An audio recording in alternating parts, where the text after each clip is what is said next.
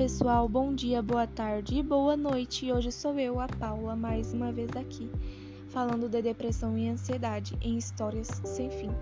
Com o nosso último podcast, a nossa despedida, devemos trazer o assunto que é mais comentado, né? Sobre frescura.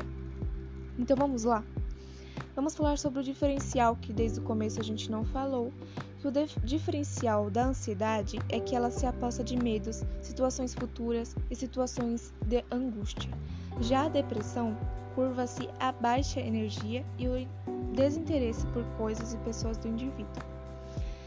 A depressão é sempre vista como alvo de frescura pela sociedade, assim como a ansiedade é vista como uma simples brincadeira, principalmente por ser algo que vem sido muito debatido nos últimos anos.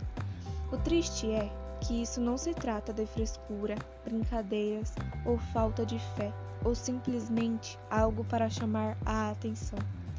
Isso é uma doença, como qualquer outra, e que precisa ser delicadamente tratada e observada da melhor e da melhor forma cautelosa possível.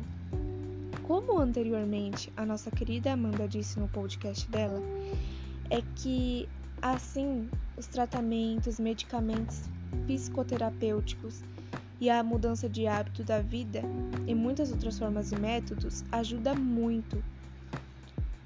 E mais uma vez dizem, dizemos: procure ajuda, não se abstenha, procure quem seja, mas peça socorro. Isso não é brincadeira e nem muito menos vergonhoso.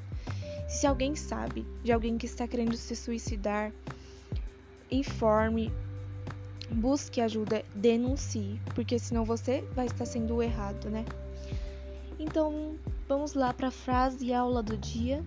Entenda: pessoas com depressão não fingem estar doentes. Pelo contrário, a maior parte do tempo elas fingem estar bem.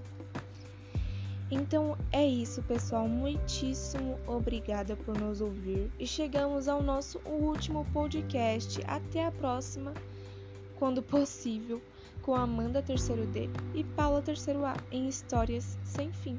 Muito obrigada. Em todo mundo, estima-se que mais de 300 milhões de pessoas de todas as idades sofram com esse transtorno. Infelizmente, o Brasil ocupa a posição de destaque nesse contexto.